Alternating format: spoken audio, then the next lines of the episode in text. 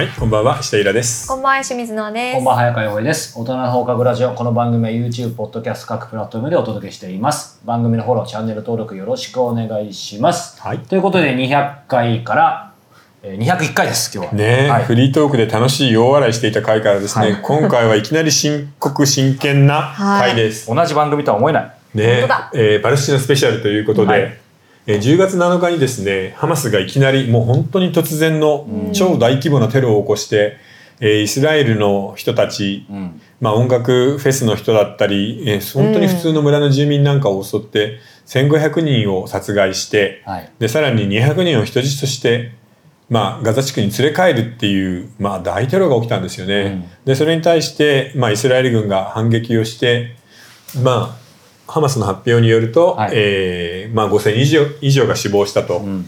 で今の段階では、はいイスラエルが、えーガザ地区に軍を地上部隊を侵攻させるうん。まあその手前のところにいるっていうところで、まあフランスだったりアメリカだったりは地上侵攻に関してはちょっとうん。やめた方がいいんじゃないかと言って止めているっていうところですね。まあ今日はね、うん。あの多分今何が起きているのか、なぜ起きているのか、まあこれからどうなるかとかね。そうね。まあこの辺の三本柱になっていくと思うんですけどまあでも皆さんやっぱりこのね、あのまあ戦争というかこれ起きた瞬間にもうやろうっておっしゃってましたけど。そうだね。ウクライナの時とこれの時はもうこれはすぐにやらないといけないなっていうのは思ったかな。やっぱり世界が変わるじゃない。うん、特に中東だから石油も絡んでくるし、うん。日本に影響がすごく大きいので。そうですよね、さあところでここでじゃあ最初の、はい。えー質問が1個あります。はい。はい。えーユダヤ教の神。はい。ユダヤ教の神ってさこうちょっと豆知識ね、はい。あすみません、えー今回はですね僕があの新宿紀ノ国屋の、えー新書コーナーを全部見た上で一番いいパレスチナ問題の本が見つかったのでそれを元に、えーお話しします、えー講談社現代新書えー世界史の中のパレスチナ問題臼木明さんという、えー大学の先生の本です。中東、まあ、イスラムの言葉なんかも得意で現地にも何度も行っているという人なんですが、さあそこで今の問題に続きね、はい。ユダヤ教の神様いるじゃない？ヤハウェ。ヤーウェ。イヤハウェ。はい。ヤハウェもこれもねびびっくり。びっくりですか？びっくりだよ。聞いて僕もこれびっくりしたから。ヤハウェ書くよ。はい。なんかさ大文字小文字がバラバラなのよ。で、えー旧約聖書の中にこのヤハウェはい。なんだけどこれの読み方は誰も知らないの。え？旧約聖書の中でこれが出てくるとみんなこれを読み替えて我が主っていうの。ああ、そこ。だからこれはヤハフェエホバ。まあエホバ。そうですね。ヤーフェ。読み方が4種類も5種類もあってどれでもいいの、へー。そんなことなくない？うん。神様の名前も分かんないんだよね。そっから分かんないと。分かんない。こっから分かんないの。我が主っていうだけなの。ということで今豆知識の面白いところを一発勉強したところで、はい。えーこのヤハウェこれは何だか分かるよね？なんだかなんだか。なんだか分かるよね？違う違う違う違う。え、どういうことですか？神様？何の神様？何の神様、それはもう分かるだろう。ユダヤ教の神様。あ、それ。あはいユダヤ教。はいユダヤ教の神様、ユダヤ教の神元はキリスト教の神様教の神ね、うん。まあ、これは要はイエスの父ってことね、うん。そしてイスラムの神あイエイエスの父ね。アラ。アラーはいこれどう違うんでしょう？え、みんな一緒じゃないんですか？そうこれがねみんな一緒で、しかもユダヤ教って旧約聖書でしょ、うん。そうですねでキリスト教は旧約聖書も自分たちの聖書だから、うん旧約と新約。イエスの、えー死ぬまでが書いてある新約だよね、でイスラム教も全然旧約聖書信じてるわけ。つながってますよね。そうだ旧約とコーランなのよ。だからこうなるとこんなちっちゃな町エルサレムっていうね。こんな町で生まれた宗教が世界にこれだけ広まってしかも全部同じのを信じているのに殺し合い、なんか本当不思議すだよな。ごくない？でしかもこんなパレスチナ問題とかが起きる前までこれイスラムエエルサレムの町ね、うん。エルサレムの町はこんな風です。もう簡単に言えば今度4分割で、えーキリスト教とうん。イスラム教とユダヤ教とみんな仲良く暮らしてんの。でここに岩のドームがあって嘆きの壁があって、はいはい。ここにキリストが処刑されたゴルゴダの丘があるの、うん。うんそこが今教会になってるんだけど、生物教会っていうね。うんうんうん。ほらこれができたら何の問題もなかったのに、うんうんうん。これがもう全くできなくなっちゃうんだよ。え何がそうさせてるんだろう？だって信じてるものも一緒、内容も一緒ただ名前が違うだけじゃないですか。そうなのだからなんでそんなに憎み合うのかって思わない、まあ同じ神様じゃんっていう。特に僕らからするとね。そうねね。やっぱそこが不思議なうんとこですよね。しかも呼び名の 誰も知らないような神様よ、うん。砂漠の中のひげもじゃのおじいさんじゃん。そんなのを神様にしてさしかもうん。ユダヤ教は基本的にこっちここユダヤ教からキリスト教が生まれてるんでほぼ一緒なんだよね、うん。なのでユダヤ教の人たちはイエスキリスト教とイエスのことをユダヤ教ナザレ派って呼んだりするのよ。あーナザレのイエス。そう。だから自分たちの派生物だと思ってるわけ、うんうんうんうん。まあ一理ある。一理あるのよ、でこっちももちろんそう思ってるわけさ、うん。イスラムに関しても旧約聖書で同じ神を信じてるって。それでこれだけ揉めてしまうっていうね。正直やっぱ本当に20代ぐらいまではそのね、ユダヤ教からキリスト教、イスラム教っていうか全部元は一緒っていうのは知らなかったんで、なんでしょうねイラさんおっしゃるように。その体感的なユダヤ教とキリスト教はそういう流れは感じましたけど、うん。イスラムは全然別な感じがしたかしててたよね。ら、うん。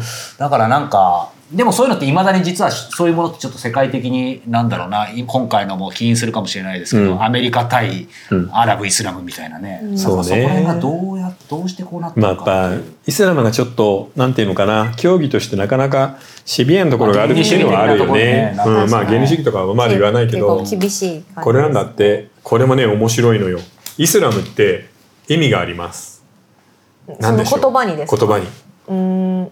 イスあそれぞれに意味があるんですか？イスラーマ、イスラームうん、アラビア語で。もうね。当てらんねえだろ俺ら。にこれ面白くない？幸福な何？どう？幸福な幸福実現党ね。みたいな。ああ惜しい。幸福実現党か。イスラムのがいいな、えー。僕は。でも基本的に来世で報われるみたいな考えみたいななんかそういう感じ、じの意味考え方もあるんだけど、うん、現世じゃえない。サラマっていうのは違いますサルマンって王そういうね全然いい話じゃないの。え？これはまあ近い近い近い。そう。服役？え？服従する。だからイスラム教っていうのは服ことか。従教なの。はいはいはいはい。神様に絶対的に服従する、もう最初に文字になってますね。そう。愛服従になってますよある意味。いや本当にそういうこと。確かに確 iPhone 的な。でもだから言ってみればあのイスラム教って普通に言ってるけど現地の言葉で言えばうん。服従教です、こうなるとなかなか厳しいよそれだからな現地の言葉だから現地の人も、うん。まあ、僕らが感じる服従っていうほどの圧は感じてないかもしれないけど服従っていう意味って分かってるってことです分かってるし毎回毎回言ってるわけよ。で僕たちさあのイスラムの人に会うとほらあなたにサラームをって言うじゃない、うん。アッサラームアライクムって、はい。あの皆さんが平和でありますように。まあ、神のご加護みたいなもんですよね、全然違うの。違う。イスラム教の平和っていうのは、ん。地上にいる全ての人がアラーに服従しきった状態のことを平和あ平安なの。だから世界中の人がイスラムに服従してで平和になりますようにって言ってるわけ。いそれでもそうするとどっかの国みたいじゃないですか？やもうね恐ろしいんだよ。えなんかちょっとすごいこんがらがるわ。なんかグラグラしてくるだろ？はい、なんかえキリストユダヤイスラム、全部同じ神様で、うんえっと、例えば日本に置き換えた時に、うん。なんか密教から、うん。あのいろんな宗派が派生してとかなんか浄土集あ団、るね。なん。か日蓮集団、うん。日蓮宗集団とかってあるじゃないですか。まあ昔はその宗教戦争みたいなのがもしかしたらあったのかもしれないですけど、今現世で、うん。えっとなんか浄土真宗と浄土宗がなんか名前似てるからお前変えろよ名前みたいなことってないじゃないですか。ないねそれがでも今でも起きてるわけじゃないですか。だから日本では信仰ってもう半分死んじゃったからね、うん。ただその頃はうん。宗派同士の間での殺し合いは普通にあった、うんうんうん。みんなが総兵を持っていてうん。戦ってたから、でもこれだけその根強く、ん。その人々の中にその宗教の教えが2000年に2000年？それ以上にもわたって残り続けていていま、未だにその戦争が起きるぐらいにこびりついてるってどういう、それがねね。切ないのよ。うん。だからユダヤ教があったじゃん？うん。でさっきナザレ派って言ったじゃん、はい。でキリストが生まれてくるよね、うん。あのキリストも実はまあ言ってみればプロテスタントじゃないけど、うんうん。ユダヤ教のラビだったの。ラビって何ですか？ラビって坊さん。あであなんだかんだ言ってユダヤ教あまりにも古いしダメじゃないもっと改革しようよって言って殺されちゃうわけ、うんうん。あでその殺された時、エルサレムの町を支配していたのはローマ帝国の、うん。えー地方総督有名だねこれ。エヴァンゲリオン出てきてないかな？ピラト。でさっき言ったさ、ええーエルサレムの丘の上で何人かそのじ十字架の刑にかけて殺すよっていう時に、ピラトとバラバ。これはねなかなかいい話なの。バラバは盗賊です、盗賊の親分。バラバとイエスのどっちかを十字架にかける、でピラトは自分が決めないで逃げるの。うん。ローマの人間だから。決められないよって。決められないっていうより自分がやったらうん。イエスを弾圧したことになるじゃん。うん。でまたね。で、そこにいたユダヤ教徒たちに聞くわけ、そうすると改革派だからみんなおごってるじゃん、イエスのことを。うん。で人を殺して金を盗んだバラバを生かしてピラトに言うわけ。貼り付けにして処刑するのはイエスがいい。イエスがいいってユダヤ人がみんな言ってしまったってことが事実としてあるわけ。ここからユダヤ迫害がもう始まっちゃうんだよ2000年前から。要はユダヤ人がイエスを殺した。でしかも キリスト教はユダヤの社会の中から生まれたものなんだけど、ユダヤ教にはもう食い込めない、じゃあ自分たちはこれからヨーロッパに散ってそうですね。ユダヤ以外の人を信徒にするって決めるの。うん。ここで現地ではねイスラエルでは主流イスラエルじゃねえな、えーっとエルサレムでは主流だったけどこっちが圧倒的に増えてしまっていつの間にか。うん。うんこっちをいじめるようになるんだよね。うん。だって最初はだから追い出されてそのディディアスポラでしたっけ？そうそうそう。それで離散したのに、うん。むしろってことですよね。でユダヤ人はヨーロッパ中に散らばるんだけど特に多いのは東欧とかスペインとかなんだよね、うん。まあもちろんイギリスやフランスにもいるんだけど、でもうね1,000年ぐらい前からユダヤ人が杉越の祭りっていうそのユダヤ教のお祭りがあるんだけどその時家の中でごそごそ何やってるかみんな分かんないわけよ。うん。で1,000年前にあれがあるの、えートランプの時のディープステーツ問題が、ユダヤ人が子供をさらって殺して血を絞り取ってその血で何か怪しい儀式をしている。だそういうの。ユダヤ人の迫害をするの。それがもうはいはいはいはい。11世紀から始まってんのよ。えー、そうなんだ。もうだから1000年前からユダヤ人迫害がある。であのコロコーストの時にもやったよね。これがもうずーっと続いて、東欧とかロシアではポグロムって言って、まあ、ユダヤ人襲撃とか殺害をやる。で、えーイギリスなんかではユダヤ人が泉に毒を入れたって言って殺すみたいなことを関東大震災の時に日本人が朝鮮人にやったような噂が流れてまたそれで殺されるみたいなことでずーっといじめられるわけ。えでもこれって、うん。そそろそろ許してやろうかとかってならないんですか？えっ、とねちょっと待って、うん。えっ、と誰が許してくれんの？えだから例えばいじめてるじゃないですか、うんいじめ、うん。いじめられてる側、いじめっ子みたいな、昔ね今はあからさまにこの差別はないけど、うん。逆にイスラムの方が揉めちゃうから。これ。もうやややこしい。なんかあのいや要はその私が聞きたいのはユダヤ教もちょっと反省してるから、もう俺たちもいじめるのやめて、まあ、ユダヤ教はユダヤ教キリスト教はキリスト教で。その通り。え？だからノアさんみたいな人がうん。パレスチナ問題を起こしたの、ことですか？もういいじゃない。うん。イスラエルの人たちもかわいそう。パレスチナの人もかわいそう、じゃあイスラエルとパレスチナの国を作ればいいじゃないって言って、うん。第二次大戦後ホロコーストで600年も殺されてユダヤ人がかわいそう。じゃあもう国を認めるよって言って国連総会でみんなが手を挙げて拍手して、うん。イスラエルって国を作ってこの問題が起きた。そうですね。だからノアさん。素朴ないい人がじゃあいいじゃない二つ国作ればいいじゃない。だから理想でも土地は一個しかないで言うとこれちょちょっとさらにすみません。混乱してきた、い、いですか、うん。今の元々の話は、その2000年前に、うん。えっ、とまあ、ユダヤ教のっていう切り口でしたけどもともとエルサレムというか、うん。あの辺にユダヤ人の国がある。あって、パレスチナにユダヤ人が結構固まってですよね。で、ローマ軍が、えー崩壊させてう、ん。うん。で、えっ、と、まあ、で崩壊はしてないよ。ローマはほら征服してもその後自治とか割と自由に任せるし、優秀な人はどんどん自分たちのところに入れるから、うん。でもほら、でうん。その、まあ、ほ滅ぼしたみたいにはまあ言われてて、で、まあ、それと一緒っちゃ一緒だけど、今のはどちらか宗教とか別の話っちゃ別の話だタイミングが。だから、なんかローマ軍がえー、と滅ぼしたのとそのユダヤ教の中からイエスが出てきて、んえー、とイエスは、うん。だから異端だったからもう自分たちで、うん。というかそのイエスの弟子たちが、うん。その信徒がイエスが死んだのと,、うん。えー、といわゆる迫害されて殺されたのとさっきのディアスポラはまた別？別々。だもうそっからややこしい。そしてさらに、いわゆる、まあ、昔でいうアラブ人、うん。今でいうパレスチナ人の話は、この時点ではでもそのユダヤの王国には当然いないってこと。いやいやいるいる。だそっからもうねパレスチナ民パレスチナのこのもともと王国がユダヤ人中心の王国があるわけじゃないですか。こんな形だよね。でガザ、うん。ヨルダン川西岸って言われてるところね、うんうんうん。だからここら辺全体にただこれもねなかなか厳しいんだよ。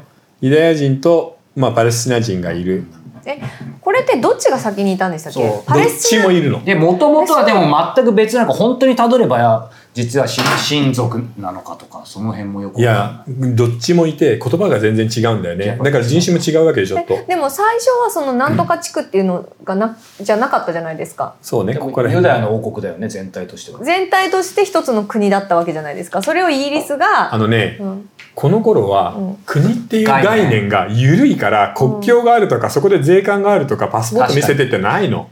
でしかもパレスチナとか中東の人たちって砂漠に散らばっていてここに来てはまた旅立ったりみたいなことへでー難しいのよ。あと国っていう概念は僕らが勝手に決めただけですそうそれはもう本当に国って概念はヨーロッパで200年ぐらいうんでできたもんだからここ。あそう本当の国は自体も主張国あじゃあそれを押し付けられても困るよっていううんだからね感じではあるんだ。さっきの話でもう究極の話を言ってしまえば、さっきノアさんがじゃあパレスチナにも国を作って、うんイスラエルにも国を作ればいいじゃないって言って、うん作った作り始めた時パレスチナ人91%でここ全土の中に散らばっていたわけユダヤ人もパレスチナ人うも。ん。でもパレスチナの人たちじゃないユダヤ人は国連で独立だってもらったんだし、いいじゃん俺たちの国だよって言って、うん。お金もあったし軍もあったんで、うんうんどんどんどんどん広げていったわけ自分たちの領土を。うんうんうんうん。それでここ全部取って今残っているのはパレスチナここだった人たちが住住めるのは